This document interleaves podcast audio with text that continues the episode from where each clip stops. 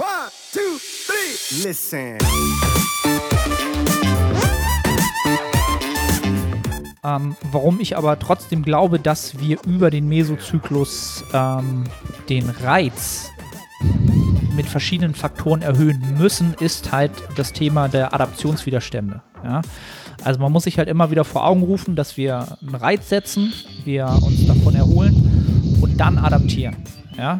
Und mit der Zeit ist es halt so, dass je nachdem, wenn diese Reize kommen, wir immer, wie, immer mehr uns sozusagen ähm, Adaptionswiderstände ähm, sich aufbauen. Also das heißt, wir kriegen weniger an Adaption raus für das, was wir reinstecken. Dadurch, dass dieser Adaptionswiderstand kommt, das ist ein ganz normaler ähm, biologischer Prozess, den wir in, in allen körperlichen Prozessen haben. Wenn es nicht so wäre, dann würden wir ja ähm, ohne Ende ja, wachsen. Ja, das, das wäre Ja, schön, ein so abnehmender wäre. Grenznutzen. Genau, das, äh, ist das richtige Wort dafür. Wenn das so wäre, wäre das wunderbar. Das wäre quasi das, der Himmel auf Erden. Aber dann würde Bodybuilding halt auch keinen Spaß mehr machen.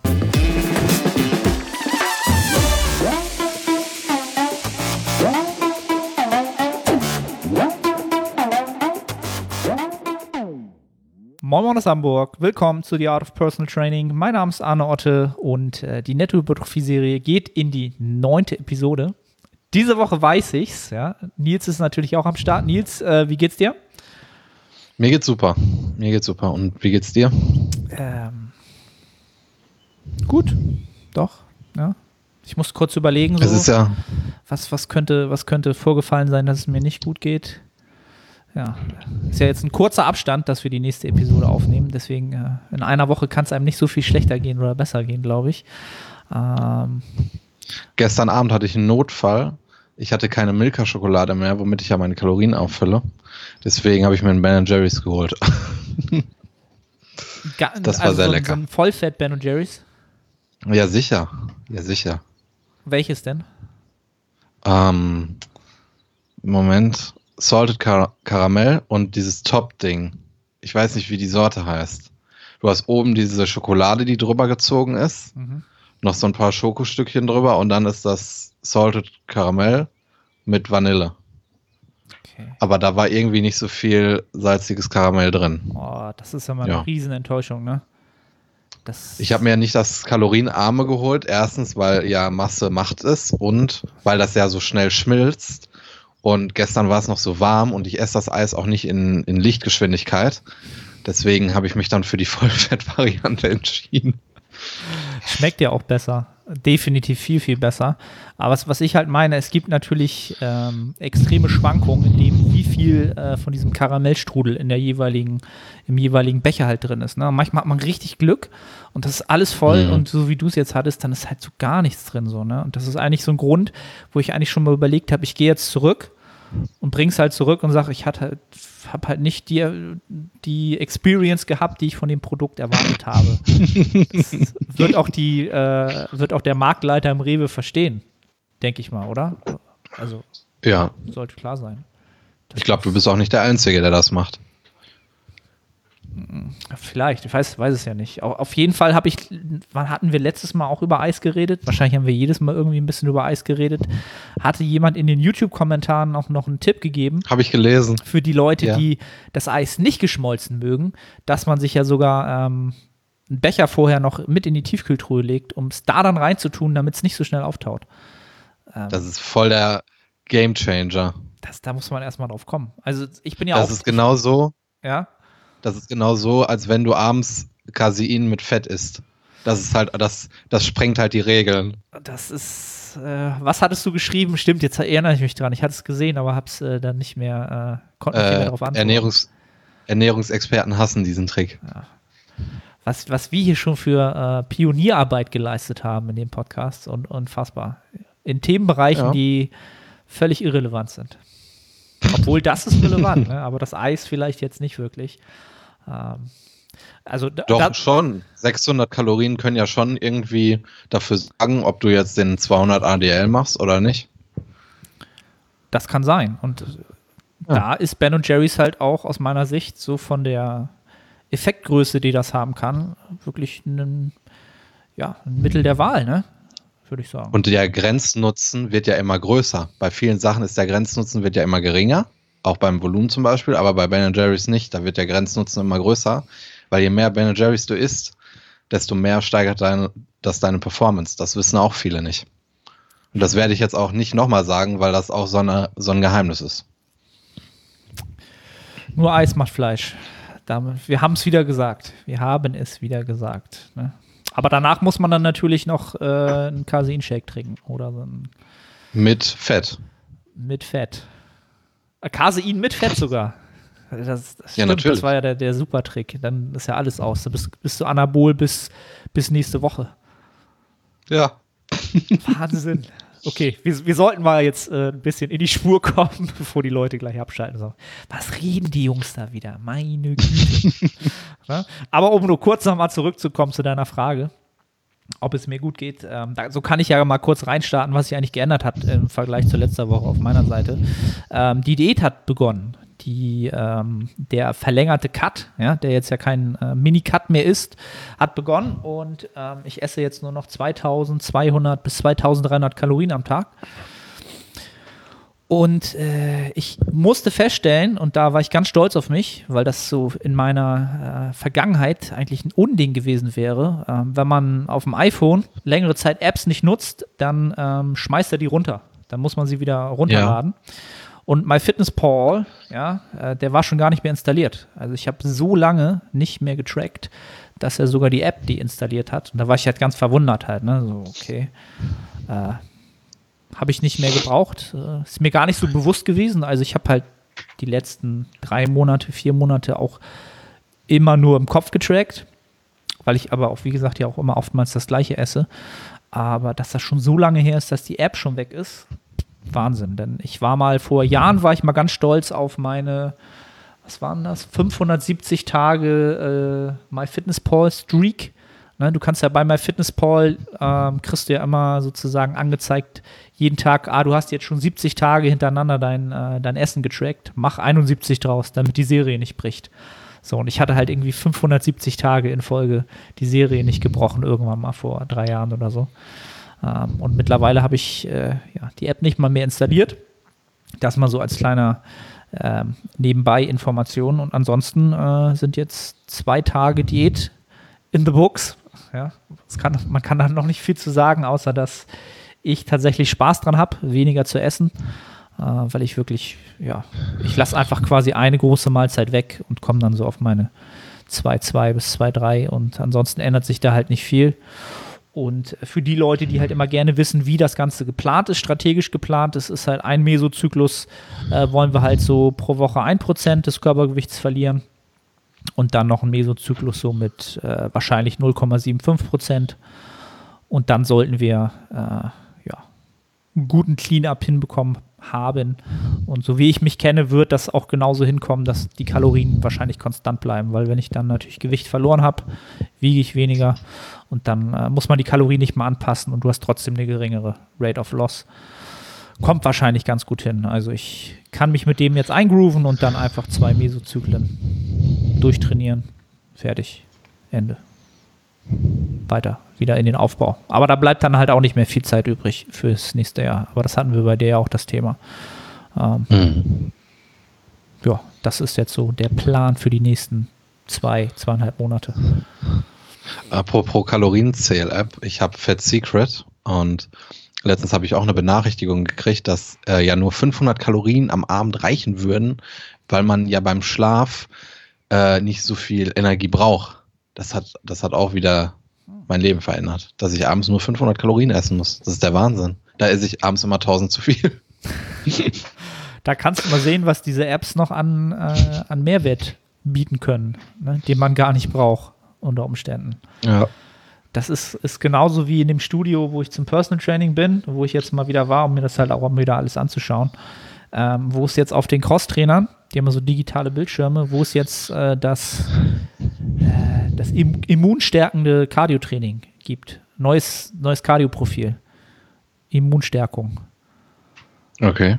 Und dann dachte ich so, Leute, ist das euer, ist das euer fucking Ernst? Ey, das ist, dass das erlaubt ist überhaupt. Wahrscheinlich ist das nicht mehr erlaubt, aber ähm, dass du das halt machen kannst. Ich, eigentlich wollte ich es dann mal ausprobieren, um äh, was Gutes für meine Gesundheit zu tun, aber dann habe ich gedacht, nee, Selbst mich draufzustellen und den Button zu drücken, äh, ist mir dann schon zu viel. Das wäre. Nein, das tut. Das wäre Energieverschwendung. Ja, das wäre tatsächlich. Da würdest du zu viel Kalorien verbrennen. Ja, wirklich. Ah. Ja, und an, ansonsten war ich jetzt auch zweimal wieder im, äh, im, im Gym. Ja, mit, mit zwei sehr, sehr unterschiedlichen Erfahrungen. Ähm, vielleicht nur interessant so für die Hamburger, für die Leute, die bei FedEx trainieren, aber halt vielleicht auch für alle anderen, die vielleicht ähnliche Erfahrungen gemacht haben. Ich, es gibt ja mehrere FedEx in Hamburg und das Studio, wo ich sonst trainiere. Ähm, ich bin ja eigentlich jetzt im Fit One. Die hatten, glaube ich, noch gar nicht wieder auf, wenn ich es richtig gesehen habe. Deswegen war ich im FitX. Und ähm, mein altes Home Gym im Hamburg am Airport, das ist halt zwei, auf drei Stockwerken und oben sind halt die zwei äh, Stockwerke, wo halt Langhantel, Kurzhantel und Hammer Maschinen sind und das ist halt relativ eng dort, ja, weil es halt nicht so viel Platz äh, in der Ausdehnung hat. Und dann waren wir Samstag da und ähm, da steht die Luft halt immer, weil das halt oben ist im Gebäude und die Sonne darauf knallt und es war halt sonnig. Und ich hatte halt schon die Befürchtung, was halt auch früher schon immer der Fall war, dass dort keine Fenster offen sind. Ja. Und es war natürlich wieder so und es war so voll und wirklich auch so die Luft stand. Die Leute haben ja sowieso nichts drauf gegeben auf Corona und ist ja jetzt alles vorbei und so und haben auch zusammen trainiert und so weiter dass selbst ich nach einer halben Stunde so genervt war, weil auch niemand sauber gemacht hat. Also nicht niemand wäre jetzt übertrieben, aber viele halt ihre Geräte auch nicht gereinigt haben, dass ich nach einer halben Stunde gesagt habe, ich gehe jetzt so, weil die Luft steht hier. Ähm, ich bin echt kein Corona-empfindlicher Mensch, ne? Aber dass du dich da ansteckst, wenn es einer hat, die Wahrscheinlichkeit ist einfach unfassbar hoch. Also wirklich so eigentlich gefühlt war es bei 90 Prozent so. Und dann bin ich halt runtergegangen, habe gefragt, Leute, ihr müsst da oben mal die Fenster aufmachen. Und dann war halt die Antwort, ja, kann ich nicht so. Das kann nur der Chef und der ist natürlich nicht da. Und dann habe ich halt so gesagt, okay, ja, macht mal weiter und ich bin halt gegangen. So.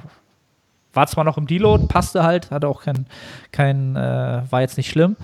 Aber das war halt so die erste Erfahrung im Gym. Ich hatte mega Bock und bin halt mega demotiviert und äh, angepisst wieder rausgegangen. Also ganz, ganz strange. Ähm, ja, und einen Tag später war ich halt in einem anderen FitX, äh, was halt immer recht leer ist und was auch viel weitläufiger ist. Und da habe ich dann ein super Training gehabt. Ähm, Weil es aber, aber auch wieder das erste Training war, was den Meso wieder neu gestartet hat. Kann auch daran gelegen haben, dass ich einfach wieder jetzt ein Ziel hatte. Aber das war so meine erste Erfahrung mit dem Gym äh, nach Corona. Äh, also. Äh, ich weiß ja nicht, ob das so gut ist. Also wenn ich, wenn ich mir vorstelle, dass das nur in 20 Prozent der Gyms in Deutschland genauso abläuft gerade und die Luft da steht und keine Fenster auf sind und so, dann, dann müssen die Zahlen eigentlich wieder steigen. Das ist, das ist schon nicht gut. Finde ich nicht so geil. Ja. Das soweit zu meiner Woche im Training und ja, gibt es sonst noch was zu berichten? Nee, auf deiner Seite noch was, außer dass du äh, kein Milka Louflé mehr hattest? Ach so, ähm, ja, die war sogar im Angebot, ne? Habe ich dir geschickt. Ja, 66 Cent mhm. oder wie viel? Ja, so in dem Dreh. Hast du alle mitgenommen? Das, nein, nein. Ich habe, glaube ich, fünf oder sechs Tafeln gekauft. Okay. Äh, aber vielleicht werden die ja auch in Zukunft gar nicht mehr notwendig sein ähm, weil ich jetzt weniger Schritte laufe, weil ich ja zum Gym fahre, mhm. statt meine Beine zu benutzen. Und da wird auch mein Kalorienverbrauch etwas sinken. Deswegen mal schauen, ob ich die Kalorien in Zukunft etwas äh, senken werde. Und ähm, ja, was bei mir Neues gibt, ich hatte ja jetzt ein paar Einheiten in einem neuen Gym. Eigentlich hatte ich alle Einheiten und konnte auch mal so die Geräte alle durchprobieren. Die Seithebemaschine, die ich letztes Mal etwas angepriesen habe, die hat sich doch nicht als so toll herausgestellt. Ähm, die habe ich, äh, da habe ich tatsächlich, glaube ich, drei, vier Wiederholungen gemacht und ich weiß nicht, ob du das kennst. Da äh, man merkt dann direkt, ob die Maschine gut ist oder schlecht ist. Es gibt so Maschinen, die sind so scheiße, da kannst du dich auch tausendmal reinsetzen und es ändert sich halt nicht. Und da hatte ich direkt das Gefühl, dass es eben so ist, aber das ist kein Problem, weil ich da auch seitdem mit einer Kurzhandel machen kann oder am Seilzug. Also alles cool. Ähm, ja, jetzt wird sich, äh, das hatte ich ja letztes Mal schon angekündigt, ein bisschen was am Programming ändern. Ähm, mit den Quads angefangen. Da hatten wir ja gerade schon drüber geredet. Ich habe keine klassische Hakenschmidt, sondern eher so eine Hybridmaschine, wie sie auch in FitXen ist, glaube ich, was du mhm. gesagt hast. Ähm, fand die ganz gut. Die wird drin bleiben. Dann Smith Machines Quads, bin ich extrem begeistert von, weil ich ja jetzt ähm, zwei Jahre keine Multipresse hatte.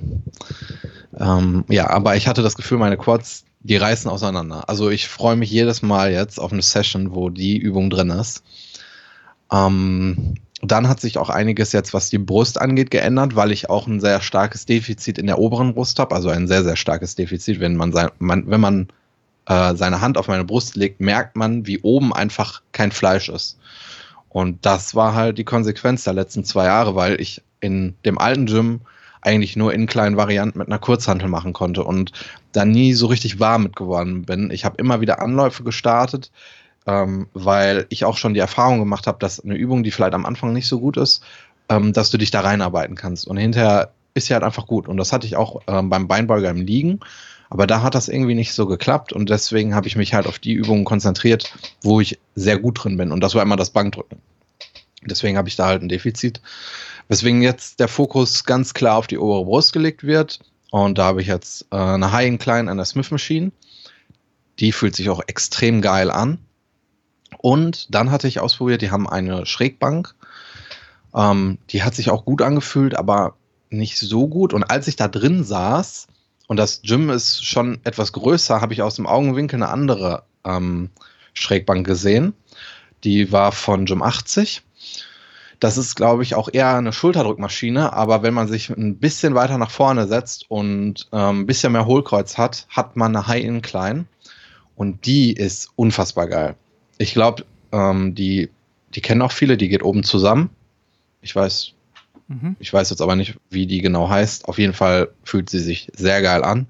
Das Doofe ist, die ist nicht plate-loaded, aber ich glaube trotzdem, dass ich da jetzt lange dran trainieren kann. Das heißt, die beiden Übungen ähm, sind es aktuell. Ich hatte dann, wie ich schon letztes Mal gesagt habe, überlegt, noch ein bisschen in Anführungszeichen Back-off-Volumen über eine Chest Press reinzuholen, weil ich einfach in einem ermüdeten Zustand nicht benchen kann, beziehungsweise nicht produktiv. Hab die ausprobiert, die ist scheiße, deswegen bleibt sie nicht drin. Ähm, aber das ist kein Problem. Also dann wird halt das Volumen, was da rein investi äh, was da reingekommen wäre, einfach auf die High-Incline-Varianten gepackt. Ähm, und was ich jetzt auch noch geändert habe, äh, ich hatte immer eine ähm, Trizeps-dominante Push-Übung. Und das war immer das enge Bankdrücken. Aber ich habe die Erfahrung gemacht in den letzten Jahren, dass ich ähm, sehr davon profitiere, wenn ich hochfrequent benche. Und dazu zählt ja dann auch enges Bankdrücken. Aber dass ich auch, äh, dass mein Bankdrücken auch darunter leidet, wenn ich zum Beispiel nur einmal die Woche Bankdrücken mache. Deswegen habe ich die Close Grip Bench rausgepackt und habe die durch eine ähm, High-Incline Close Grip Bench an der Smith Machine ersetzt, weil ich ja eh schon an der Smith Machine bin und denke, dass ich da auch gewisse Synergieeffekte habe, mhm. dass ich da schneller Progression erzielen kann, ähm, auch neuronal schneller adaptiere.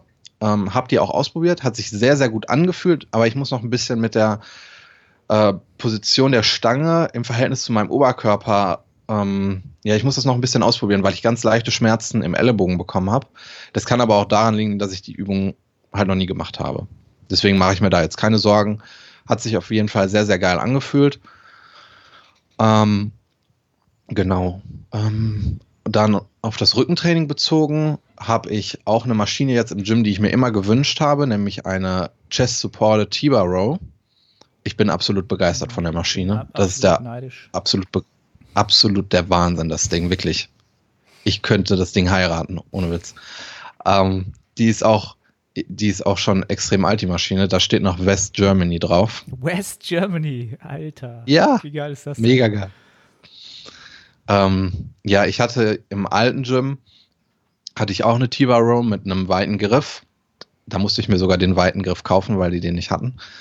Und habe da aber immer sehr, ähm, sehr konservativ bin ich mit dem Volumen umgegangen, weil ich auch da Axiallast habe, wenn die halt nicht chest-supported ist. Und deswegen waren das maximal zwei Sätze in der Woche. Es war nicht, es war nicht so viel. Und jetzt hatte ich die ausprobiert und habe auch an dem gleichen Tag eine RDL gehabt und habe gemerkt, dass mich die Übung gar nicht so ermüdet, weil ich kaum Axiallast habe und ich fühle den unteren Rücken gar nicht in der Übung. Und das ist richtig geil, weswegen ich die jetzt zweimal die Woche im Plan habe. Ähm, und alleine durch dieses Polster und das haptische Feedback bekomme ich ein viel besseres Gefühl in den Rücken als äh, mit der T-Bar Row davor. Also extrem geil, mega. Ich könnte darüber zehn Stunden reden. Ja, finde ich, finde ich gut, weil, oder was du gerade sagst, das ist haptische Feedback. Das habe ich bei ganz vielen Übungen und auch bei Klienten. Ähm, zum Beispiel, wenn jemand Probleme hat, ähm, bei den RDLs eine gute, eine gute Vorspannung ähm, aufzubauen oder sich den Stretch zu holen. Und wenn du den dann mal ähm, Hyper-Extensions machen lässt, mit dem Q drück deine Oberschenkel vorne ins Polster, während du dich in die Hüftstreckung begibst. Dann, genau, dadurch, dass du Feedback kriegst, einfach sensorisch, neuronal, verschaltet sich das einfach besser. Ne, also da kriegt man einfach ja. dieses Feedback und ah, ich drücke mich rein, drücke mich noch mehr rein vorne und kriege dann hinten einfach mehr Spannung. Ähm, ist so eine Sache, die finde ich auch ähm, oftmals unterschätzt. Für viele ähm, kann man einfach seine Bewegungskompetenz nochmal erhöhen und einfach dieses Feedback-Muster äh, verbessern. Finde ich eine, gute Sache. Ja, ich denke auch, dass gerade ich jetzt davon profitiere, weil ich im alten Gym das gar nicht hatte. Äh, wieder ein kleiner Seitenhieb, jetzt nicht beabsichtigt, aber ich hatte es halt nicht. Ähm, ja, das Einzige, was beim Rückentraining da jetzt wegfällt, wären schwere Rudervarianten am Kabel, weil das Kabel sehr weit vorne ist und ich jedes Mal das Gewicht mit dem runden Rücken rausziehen müsste. Das ist aktuell kein Problem, aber es wäre langfristig ein Problem und ich habe jetzt nicht unendlich viele Bandscheiben. Deswegen wird die Variante nicht genommen. Ähm, aber dafür kann ich dann da ähm, einarmiges Kabelrudern machen, machen, was eigentlich immer Platz in meinem Programming findet, wegen der Lateralflexion.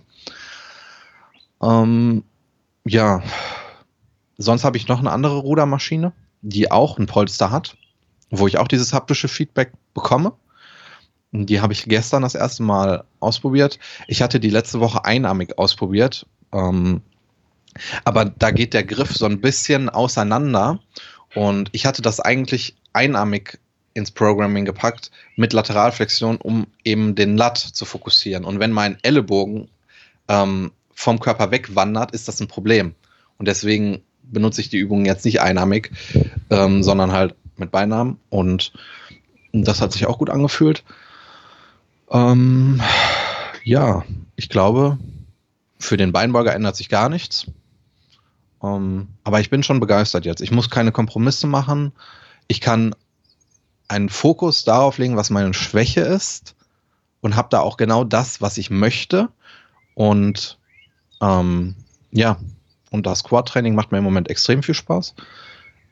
Und ich merke auch, dass ich mich immer richtig aufs Training freue jetzt, weil mir die Übungen halt extrem viel Spaß machen. Das hatte ich, das hatte ich tatsächlich die letzten knapp viereinhalb Jahre nie, weil ich immer in Gyms war, wo ich Kompromisse machen musste.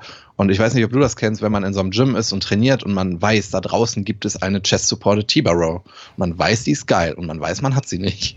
Und das ist scheiße. Ja. Und das hatte ich halt bei voll vielen Dingen. Und das habe ich jetzt halt einfach nicht. Und deswegen habe ich so ein ganz anderes Gefühl gegenüber dem Training, wenn ich jetzt ins Training fahre. Wenn ich im Auto sitze und zum Training fahre, dann freue ich mich schon extrem zu trainieren. Kann ich völlig ist geil.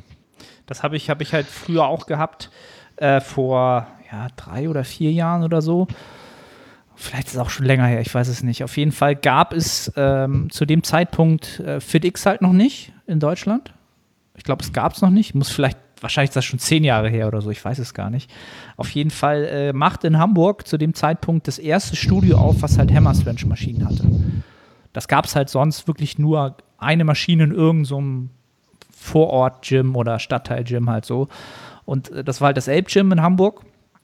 Und ich war halt so geil darauf, weil ich da so die ersten zwei, drei Male in den Staaten war und da halt wirklich alle Maschinen ausprobiert habe. Und äh, damals Hammer Strange halt auch richtig geil fand. Mittlerweile finde ich nicht mehr so viel geil von denen, aber damals war es halt noch richtig geil für mich. Und habe mich halt da sofort angemeldet innerhalb der ersten zwei Wochen und bin dann halt jeden Tag ja, in die Innenstadt gefahren. Ähm, 40 Minuten hin, 40 Minuten zurück mit dem Auto. Ähm, einfach nur, weil ich so Bock hatte auf das Studio, weil das einfach so gut ausgestattet war in Relation zu allem, was es sonst gab, halt McFit halt zu dem Stand so. Und habe, glaube ich, auch noch jedes Mal, oder nicht jedes Mal, äh, gab es auch keine Parkplätze, weil es in der Innenstadt war. Die hatten nicht mal einen eigenen Parkplatz, weil es halt direkt in der Innenstadt war, in der Nähe vom Hauptbahnhof. Und habe halt jeden Monat noch 50 Euro für Tickets bezahlt, weil ich halt immer kein Parkticket hatte oder halt sowas halt, ne? Oder über die Zeit überschritten war, weil ich, ja, das Ticket habe ich eh nie gelöst, weil ich eh immer über eine Stunde trainiert habe. Ähm, von daher weiß ich genau, was du meinst. Ähm, und äh, ich habe, kenne das, ich habe damals ja sogar horrende Summen und horrende Zeit in, ins Training investiert hat. Ne? Wenn ich daran so zurückdenke, war das damals so Wahnsinn, was ich da investiert habe für, für einfach ein bisschen bessere Maschinen so. Ähm, das war damals was für mir aber auch so ein bisschen kompensatorisch halt, ne? Weil ich halt dachte, so wenn ich die geilsten Maschinen habe, dann habe ich auch den geilsten Progress und so weiter. Was halt auch nicht unbedingt äh, mhm. nicht der Fall sein muss, wenn andere Parameter davor halt nicht stimmen. Ganz, ganz klar. Ähm, das Einzige, was mir tatsächlich nicht gefällt, ich glaube aber, dass das auch, ich weiß nicht, ob das noch eine Gewöhnung ist, aber beim Latzug, bei allen Latzugtürmen, die dort sind, ist das Polster scheiße. Das heißt, dass ich extreme Probleme habe, mich unter dieses Polster zu klemmen. Und es ist nun mal wichtig, wie das Setup in einer Übung ist.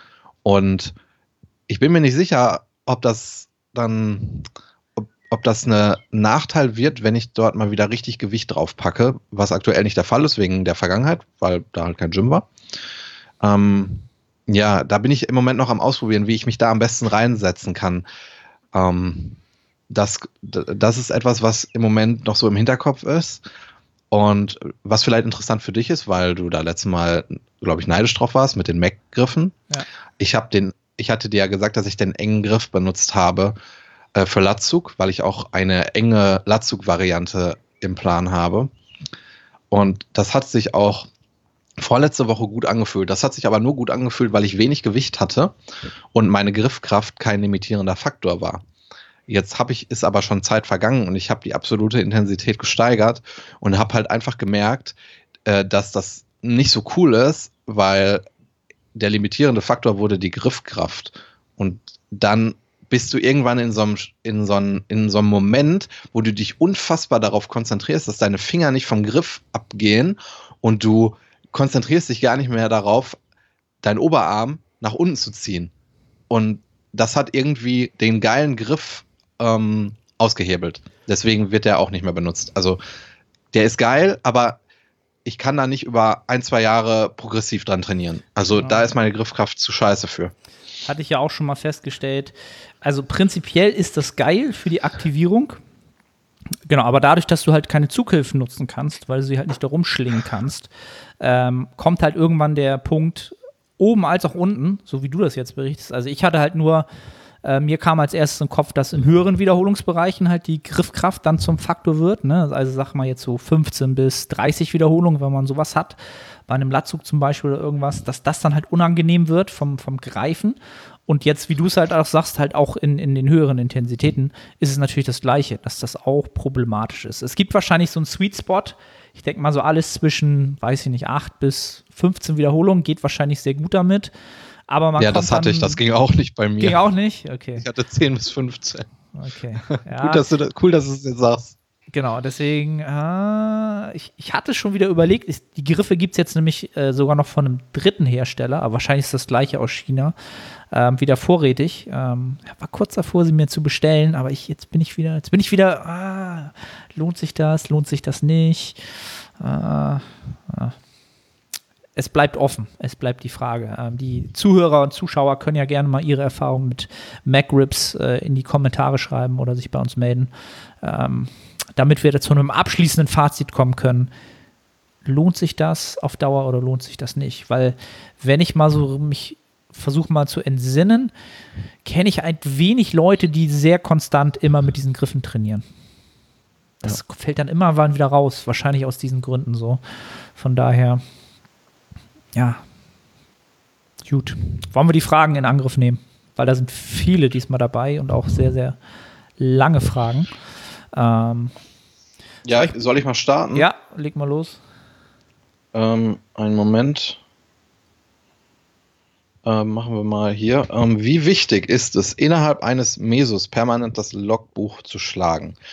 Progressive Overload ist ja nur eine Folge von Overload. Um aber Overload zu gewährleisten, ist es ja nur nötig, größer als 5 RER und mit genug Volumen zu trainieren. Eine Erhöhung des Trainingsstresses wäre in der Theorie folglich erst nötig, wenn wir adaptiert sind und das ehemalige Training nicht mehr hart genug ist.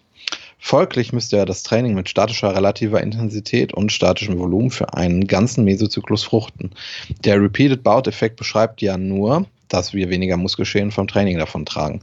Da Muskelschäden ja aber nicht zwingend die Ursache von Hypertrophie, sondern nur ein Byproduct von mechanischer Spannung sind, stellt sich mir die Frage, inwieweit eine RER-Progression innerhalb eines Zyklus notwendig ist. Finde ich eine sehr, sehr gute und interessante Frage. Also den Gedankengang, da hat sich ja jemand wirklich sehr, sehr ähm, intensiv mit der Thematik beschäftigt hat ne? und wirklich überlegt, so, okay, ähm, wenn man jetzt davon ausgeht, dass ähm, ja, der, der Gedanke, dass dieser Overload halt ein Resultat des Trainings davor ist, also wenn man von diesem Status ausgeht, ja, das ist ja auch etwas, was grundsätzlich so auch noch eine, eine These ist, würde ich sagen. Ja, das ist ja, ist ja nicht jetzt wirklich Fakt. Ne? Also gibt es ja keine, keine, keine Studien zu und das wird so wahrscheinlich auch nie, kannst du das sowas halt auch nicht ähm, schwer rauskriegen, ob es halt wirklich so ist. Aber ähm, ich glaube, wir hatten schon öfter das Thema und ich hatte auch schon viele Gäste, die das ähnlich sehen. Ähm, das Thema, was mir da zuerst im Kopf kommt, ich verstehe den Gedankengang, ähm, warum ich aber trotzdem glaube, dass wir über den Mesozyklus ähm, den Reiz mit verschiedenen Faktoren erhöhen müssen, ist halt das Thema der Adaptionswiderstände. Ja? Also man muss sich halt immer wieder vor Augen rufen, dass wir einen Reiz setzen, wir uns davon erholen und dann adaptieren. Ja? Und mit der Zeit ist es halt so, dass je nachdem, wenn diese Reize kommen, wir immer, immer mehr uns sozusagen ähm, Adaptionswiderstände ähm, sich aufbauen. Also das heißt, wir kriegen weniger an Adaption raus für das, was wir reinstecken. Dadurch, dass dieser Adaptionswiderstand kommt, das ist ein ganz normaler ähm, biologischer Prozess, den wir in, in allen körperlichen Prozessen haben. Wenn es nicht so wäre, dann würden wir ja ähm, ohne Ende ja, wachsen. Ja, das, das wäre ja schön, ein abnehmender so Grenznutzen. Genau, das, das, äh, ist das richtige Wort dafür. Wenn das so wäre, wäre das wunderbar. Das wäre quasi das, der Himmel auf Erden. Aber dann würde Bodybuilding halt auch keinen Spaß mehr machen, weil man es dann einfach nur noch machen müsste. Und ähm, aber was ich damit sagen wollte, ist halt, diese Adaptionswiderstände, die bauen sich halt auf und das, was wir halt plus netto rausbekommen, wird von Woche zu Woche geringer, wenn wir nicht den Reiz erhöhen. Ja? Und da ist dann einfach nur die Frage, okay, über welchen Faktor möchte ich das halt tun? Möchte ich mehr Trainingsvolumen anhäufen? Möchte ich äh, von mehr, mehr ans äh, Muskelversagen trainieren? Und da macht es äh, dann für mich natürlich doch wieder Sinn, ähm, das System zu nutzen, dass man ähm, zum Beispiel mit äh, ja, drei RERs zum Beispiel bei Compound Lifts dann in den Mesozyklus startet und darüber schon mal gewährleistet, näher ans Muskelversagen zu gehen und dadurch diesen, ähm, den Reiz erhöht über den Zeit, um auszugleichen, dass die Adaptionswiderstände halt stattfinden und wir dann das damit kontern können. Ähm, das ist so das Erste, was mir dazu einfällt. Ja, vielleicht noch ähm, auch aus, aus ähm, Fatigue-Management-Gründen dass wir mit drei ARIA starten. Wenn wir mit einem ARIA starten in den Mesozyklus, dann werden wir erstmal einen so großen Muskelkater haben, dass wir Probleme haben mit der Frequenz, die wir vielleicht haben. Und auch, ähm, dass wir zu früh zu viel Fatigue aufbauen. Und was er noch eingangs geschrieben hatte, äh, das Logbuch zu schlagen, das mhm. impliziert ja, dass wir die Zahlen, die auf dem Papier sind, schlagen wollen. Und das sehe ich problematisch. Äh, Stichwort Fitness-Fatigue-Modell, wenn jemand, ähm, nehmen wir an, wir betrachten drei Mesozyklen und auf dem Papier stagniert er, aber das muss ja nicht sein, weil die Fatigue, ähm, die Fitness, ähm, jetzt fehlt mir das Wort, maskiert. maskiert. Genau. Und wenn du dich dann dogmatisch auf das Logbuch fokussierst, dann ist das ein Problem. Also nein, du musst es auf dem Papier nicht schlagen, ähm, du musst dir dann über die Prozesse bewusst sein und dann wirst du ganz schnell Vertrauen in den Prozess haben. Erst recht, wenn du, ähm, wie du das gerade gesagt hast, die verschiedenen Parameter ähm, beobachtest, die du manipulierst und weißt, ähm, wann du Progression erzielst. Mhm. Ja. Ja, also wie gesagt, ich finde die Frage sehr, sehr gut.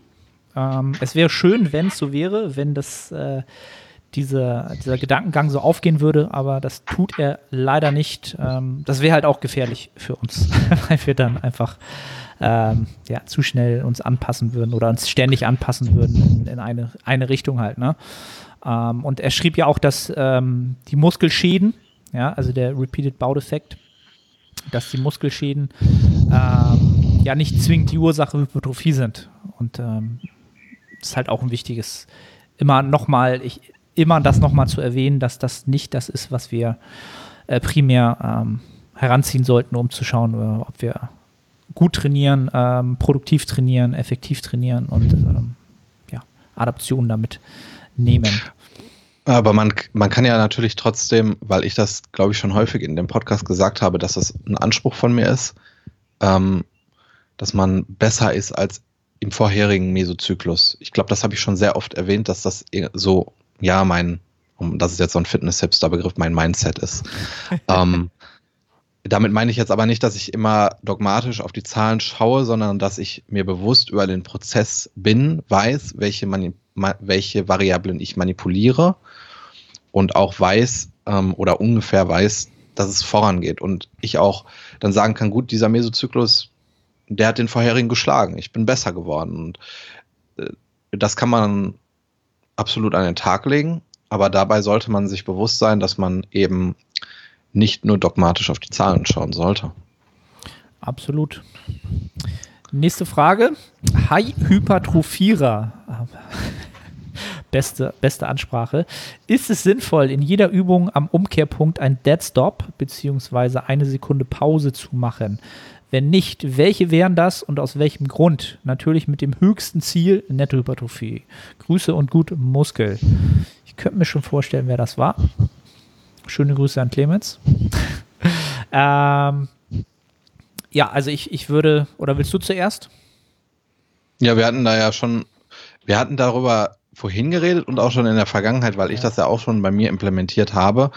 Einerseits, ähm, du hast das vorhin schön gesagt, ein Clean-up zu machen. Mhm. Das heißt, wenn, wenn ich äh, eine Übung über einen sehr langen Zeitraum ähm, ja gepusht habe, dort starke Progression erzielt habe, kann es sein, dass sich da technische Fehler einschleichen. Und da kann es dann ähm, ja sinnig sein, eine Pause einzubauen, wie das zum Beispiel bei mir bei der Bench war. Es könnte auch eine Option sein bei jemandem, der einen High-Bar Squat macht und dort auch eine starke Progression erzielt hat und eventuell auch immer auf das Papier geschaut hat, dogmatisch, um da vielleicht eine Verbindung zu knüpfen und unten ja, wie sagt man, eine Art gebounced hat und dann kann es auch sinnig sein, ein, ein Post-Squat zu machen. Ähm, ja, für ein Cleanup äh, eignet sich das sehr, sehr gut, aber auch aus verletzungspräventiven Gründen. Ähm, wenn du zum Beispiel bei der Bench immer wieder ähm, bounce, wirst du immer in diesem Bereich, ähm, ja, ähm, wie sage ich das? Ähm, jetzt stehe ich auf dem Schlauch du wirst, du wirst deiner Schulter keinen Gefallen tun. Mhm. Und da kann es auch sinnig sein, eben das zu tun. Ähm, ja, wie siehst du das?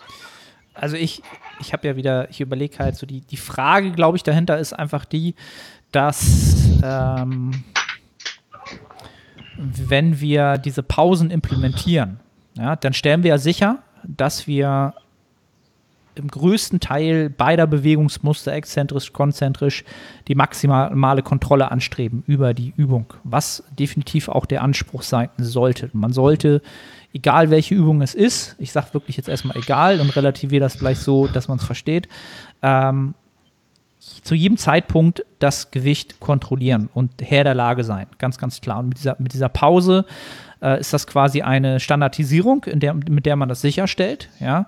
Und ich glaube, der, der Fragensteller hat jetzt überlegt, okay, dann müsste es ja eigentlich sinnig sein, das bei jeder Übung zu implementieren, weil dann habe ich das komplett standardisiert und ähm, stelle somit sicher, dass ich das Ide den idealen Reiz für Hypertrophie setze. Und jetzt kommt halt das große auf dem, in, äh, in der Theorie stimmt das. Jetzt müssen wir aber natürlich in der Praxis schauen, ähm, je nachdem, welche Übung das ist. Wir haben halt wieder verschiedene Widerstandskurven und verschiedene Kraftkurven. Ja. Und wenn ich das nicht äh, in gewisser Weise in meine, ähm, in meine Übungsausführung mit integriere, diesen Gedankengang bei der entsprechenden Übung, dann werde ich auf kurz oder lang, wenn ich immer eine Pause mache, ähm, keine Progression mehr erzielen können. Das wird einfach nicht, nicht klappen. Also viele Zuhörer werden jetzt sagen, ja, ich habe es auch probiert. Ich habe versucht, wirklich alles perfekt zu machen, die perfekte Form zu haben. Ähm, das sollte der Anspruch sein. Man muss aber immer schauen, okay, welche Übung ist das und wo ist jetzt ein wenig Momentum und ein wenig sich angleichen an die Widerstandskurve der Kraftkurve ein sinniger Schritt, um einfach das Überladen des Muskels in verschiedenen Vektoren der Bewegung größer werden zu lassen.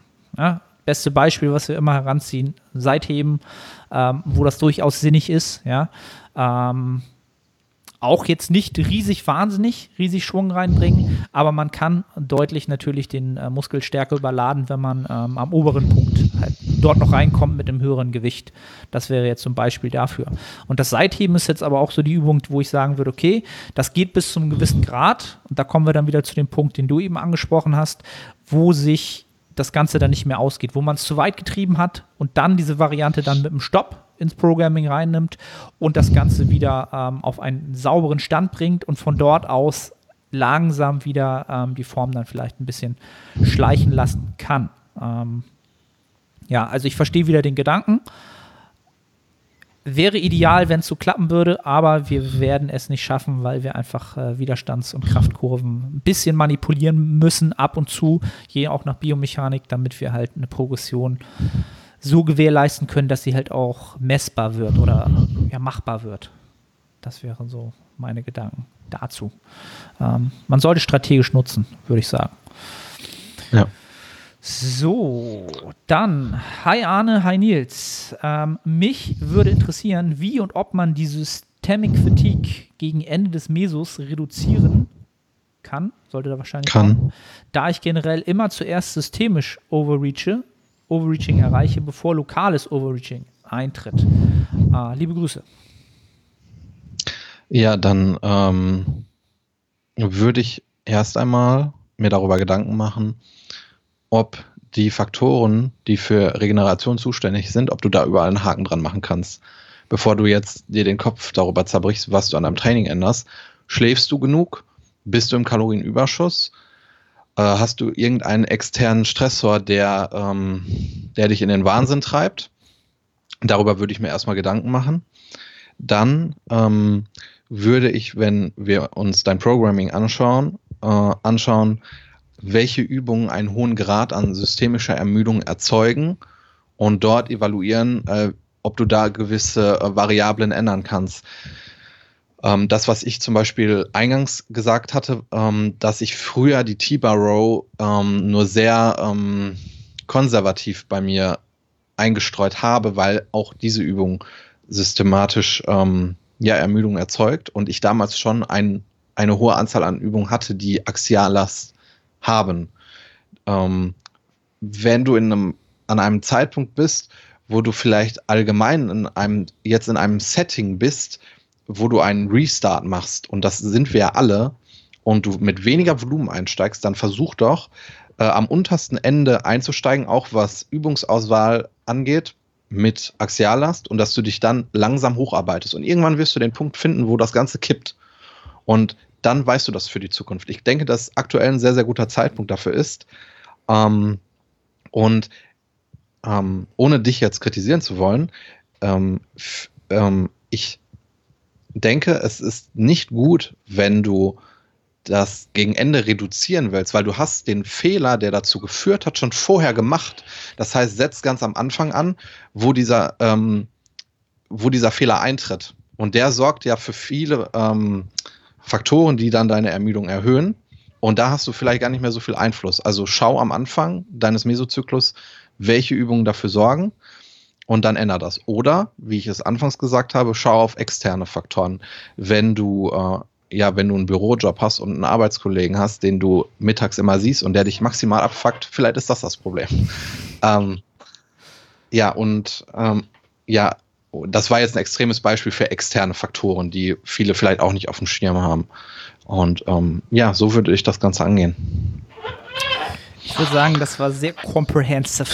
äh, wie man im Englischen sagt. Also on point, ähm, ziemlich genau das alle Faktoren, die man vorher sich betrachten oder anschauen sollte. Was, was ich da vielleicht noch hinzufügen würde, falls der Fragensteller ähm, es ist ja auch immer so eine Frage, in welchem Ausmaß ist das? Es ist die systemische Ermüdung der so ein limitierender Faktor gefühlt am Ende eines Mesozyklus. Also dieses Szenario, dass man ähm, sein, sein Programming so gestaltet und sein Trainingsvolumen und seine, seine Ermüdung so steuern kann, dass man zum Ende eines Mesozyklus wirklich jeden Muskel äh, ins Overreaching treibt, gefühlt. Das ist ein Szenario, was aus meiner Sicht, wenn man ehrlich ist, nie eintreten kann und nie eintreten wird. Wenn das mal eintritt, äh, dann wäre das aus meiner Sicht auch natürlich ein, ein, Resultat eines sehr guten Programmings und auch aus, aus den Daten, die man über Wochen, Monate und Jahre gesammelt hat. Aber es ist eigentlich aus meiner Sicht faktisch nicht möglich, wirklich jeden Muskel ideal ähm, zu over, overreachen oder ähm, ja, an sein maximal regenerierbares Volumen zu bringen. Ähm, deswegen glaube ich auch, dass ähm, Akzente da immer wichtig sind. Ähm, ne? Also es, es kann einfach sein, dass man das nie schafft, aber nur zum kleinen Grad. Das ist dann auch nichts, was groß weiter schädlich wäre. Ne? Dann die nächste Frage. Was hältst du von der Idee, die Parameter Intensität und Volumen ähnlich wie bei den Wiederholungsbereichen, verschiedene Akzente pro Meso in Klammern, zu periodisieren.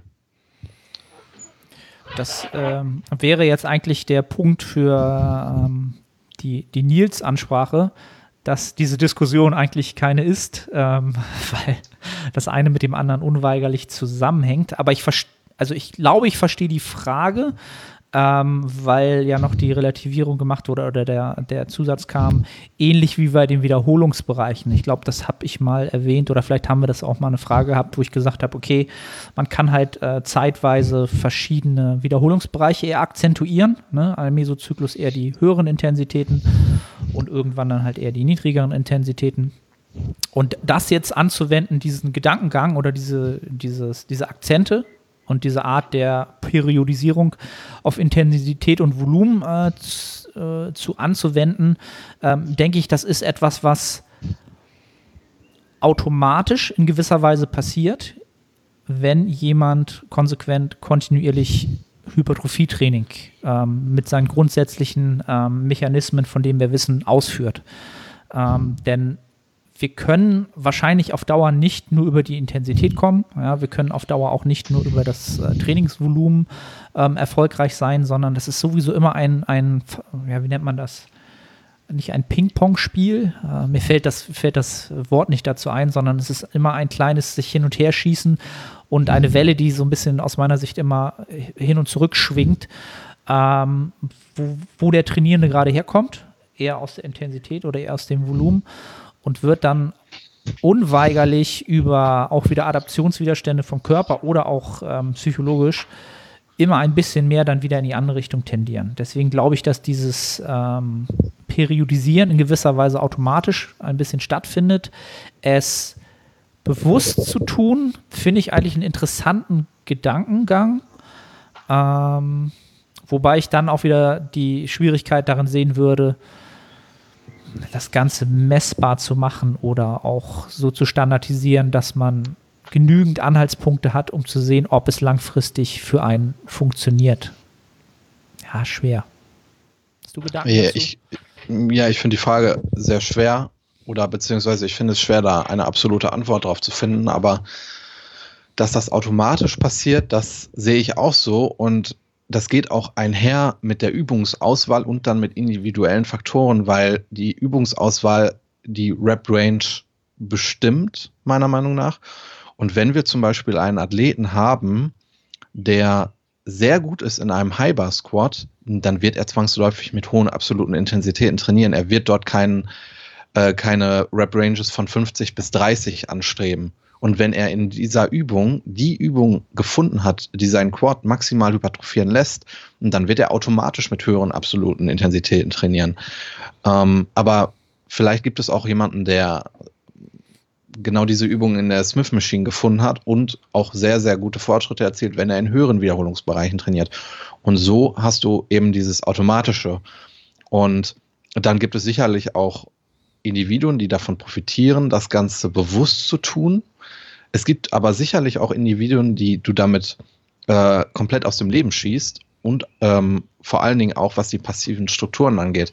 Denn wenn du dann jemanden hast, der nicht für den Hyper Squad gemacht ist, aber man glaubt, man müsste jetzt mit hohen absoluten Intensitäten trainieren und man dann dogmatisch glaubt, man muss eine Kniebeuge machen, dann wird das die Hüfte nicht lange mitmachen.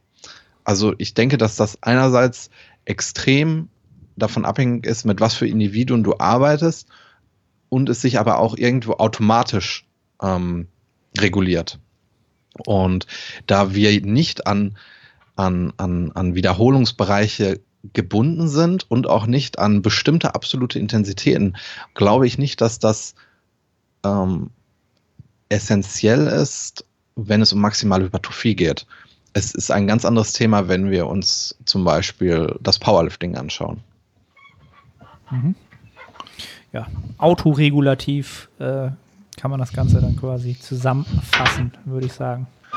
Und, aber ich finde es halt immer wieder, immer wieder bemerkenswert, dass diese zwei äh, Parameter halt immer wieder so stark in den Vordergrund rücken halt. Ne? Und äh, immer wieder so viele Menschen sich so damit äh, auseinandersetzen. Es sind ja auch die wichtigsten Parameter, aber ich finde es halt interessant. Ich finde es halt immer wieder bemerkenswert. Nächste Frage. Ähm, eure Meinung zu Trainingsboostern zum Ende eines Mesozykluses? Ähm, ja, ich muss sagen, dass ich nie einen Booster benutze. Das hat aber auch den Grund, weil ich der Meinung bin, dass ja die Marge an dem Produkt ist so hoch, da kann ich auch, also stell dir den selber zusammen, kauf dir keinen Booster. So. Und ähm, was ich problematisch finde, ist, dass wir dann keine Vergleichbarkeit haben. Weil dann müsstest du ja in jedem, nehmen wir mal an, du hast vier Wochen Akkumulation und eine Woche Deload. Und du hast dann acht Mesozyklen, die du beobachtest. Dann müsstest du ja in jedem dieser acht Mesozyklen, in jeder vierten Woche von diesem Mesozyklus diesen Booster nehmen, weil die sonst nicht vergleichbar sind. Und es kann aber auch sein, dass du mit dem Booster und der erhöhten Ermüdung zu diesem Zeitpunkt Ermüdung maskierst und du dann gar keinen wirklichen Progress erzielst. Das ist das gleiche wie der Progress auf dem Papier, der vielleicht gar keiner ist. Und ähm, ja, deswegen war die Frage nur auf die letzte Woche zum Ende eines Mesozyklus. Ich würde das dann eher kritisch sehen gerade äh, wenn wir uns anschauen, dass wir zu dem Zeitpunkt schon Ermüdung akkumuliert haben und dass wir ja gerne Vergleichbarkeit haben.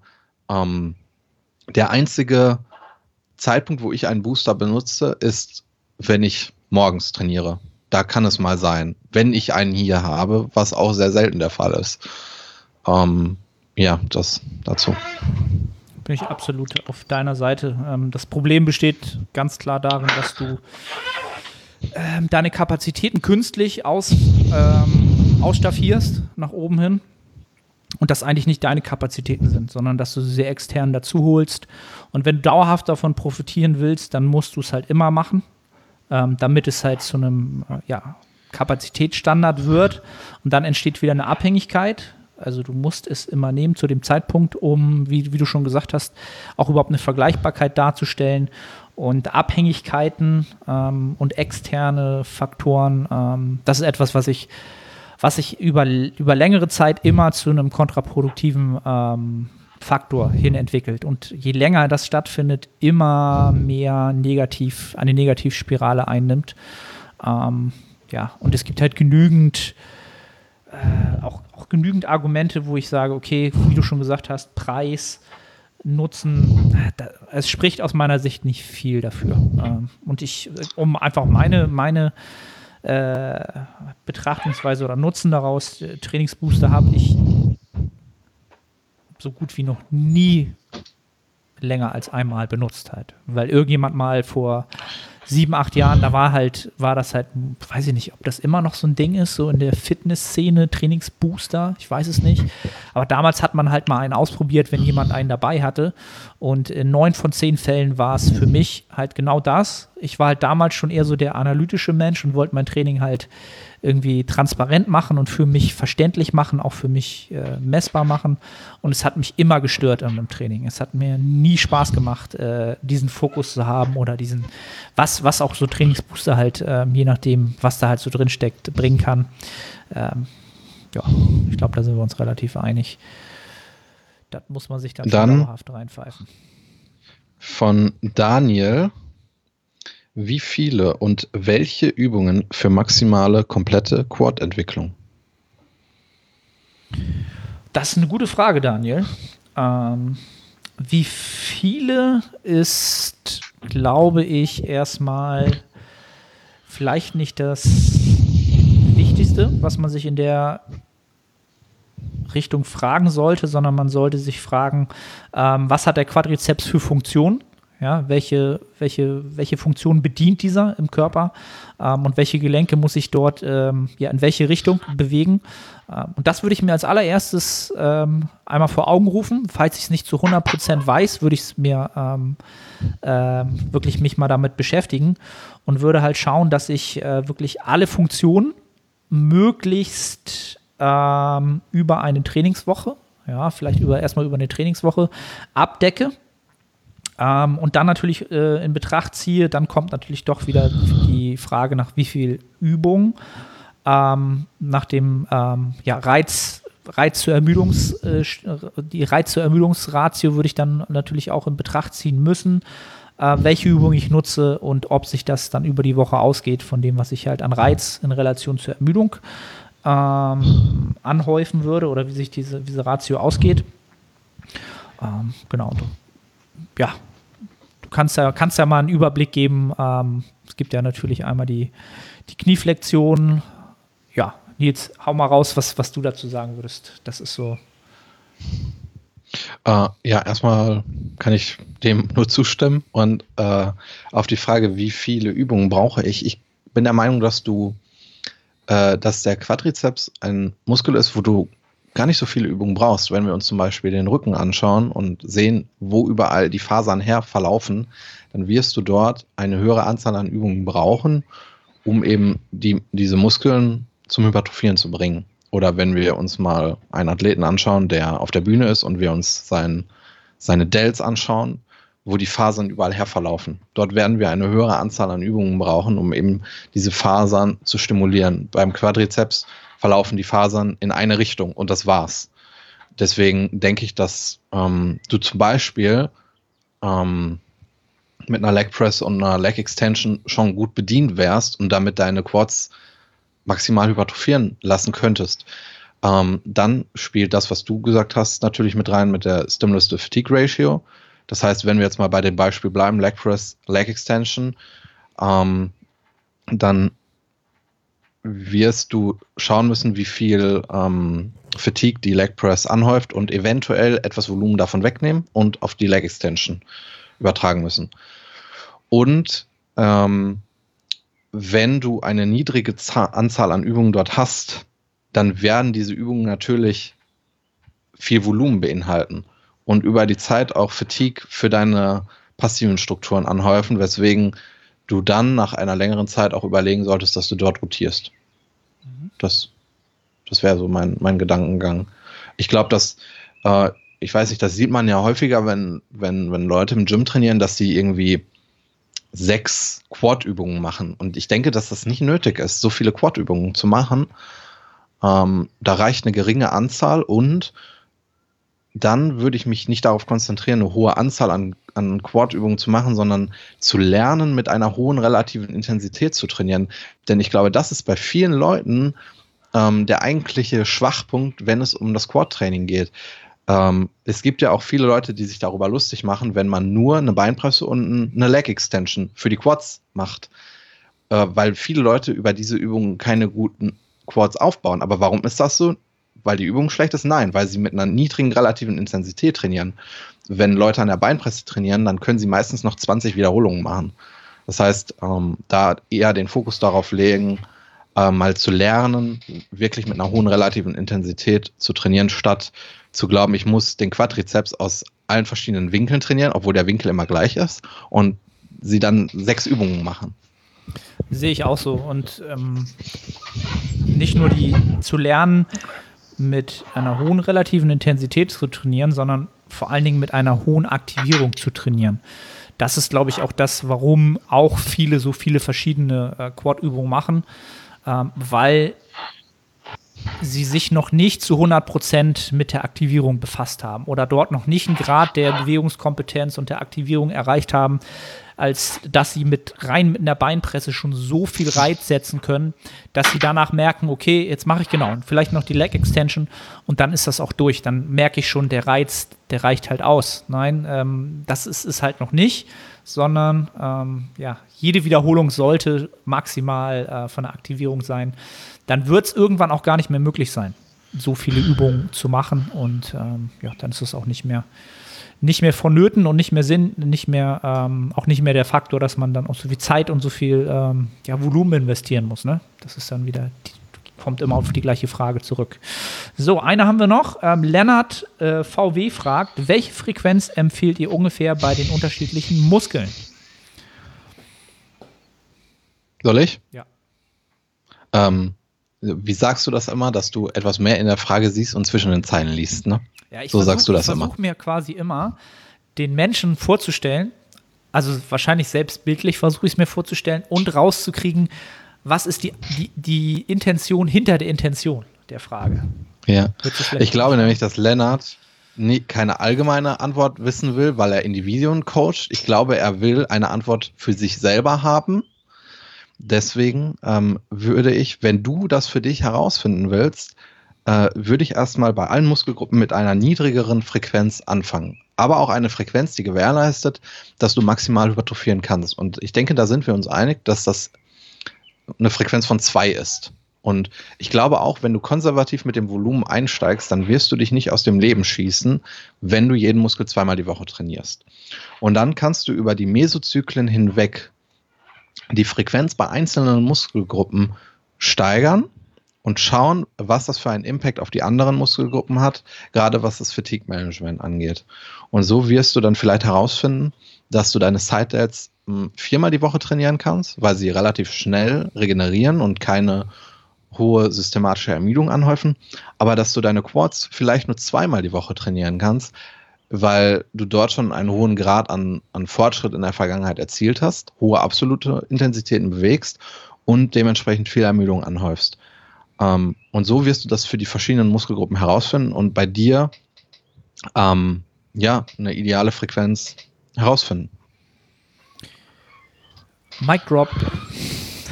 Wie immer. Alright, cool. Ähm, exakt eine Stunde. On point. Perfekt. Ähm, sehr, sehr gute Fragen. Vielen, vielen Dank an alle Zuhörer und Fragen-Einsender. Äh, ich freue mich halt immer, wenn die Fragen, wenn man da auch so ein bisschen rauslesen kann, dass da jemand ähm, oder alle Zuhörer halt enorm nach, nach Progression streben halt und diesem Sport vorankommen wollen halt. Ne? Und dann es kommen halt so Fragen auf und dann verbeißt man sich und dann das, ähm, ich finde es halt geil, weil ich selbst mal da war oder immer noch teilweise bin. Ähm, ja, in dem Sinne, Freunde, äh, teilt den Podcast wie immer, Hashtag Monoram Hammercurl ähm, in die Story posten oder vielleicht auch äh, nur Eis macht Fleisch. Ich glaube, der Hashtag kam besser an, ne?